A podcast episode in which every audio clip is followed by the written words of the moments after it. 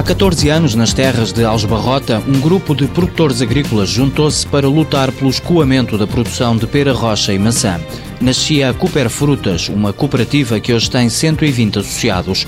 Na maioria são produtores de pequena dimensão, todos empenhados em vender para fora do país. Temos mercado inglês, temos mercado russo, temos mercado Brasil, temos mercado alemão, tem-se mercado francês, eh, também já se fez alguma coisa Marrocos e estamos sempre a tentar, a tentar conseguir novos mercados. É o objetivo, sempre tentar conseguir novos mercados. Luís Lourenço, secretário da direção da cooperativa. 70% da pera rocha é exportada. Brasil e Inglaterra são os principais mercados.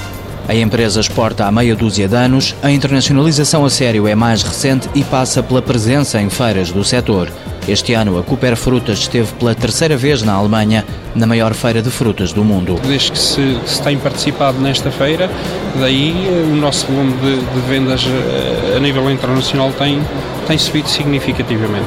Portanto, neste momento já, por exemplo, da nossa produção, 60% já conseguimos exportar. A pera rocha e a maçã dominam a produção durante 11 meses do ano. Para aproveitar o vazio de junho, a cooperativa produz pêssego, ameixa e nectarinas. Nos últimos anos, a Cooper Frutas investiu em maquinaria que permite fazer normalização e embalamento da fruta, dominando assim todo o processo desde a produção no campo. Esta organização de produtores já foi distinguida com o estatuto de PME Líder e PME Excelência.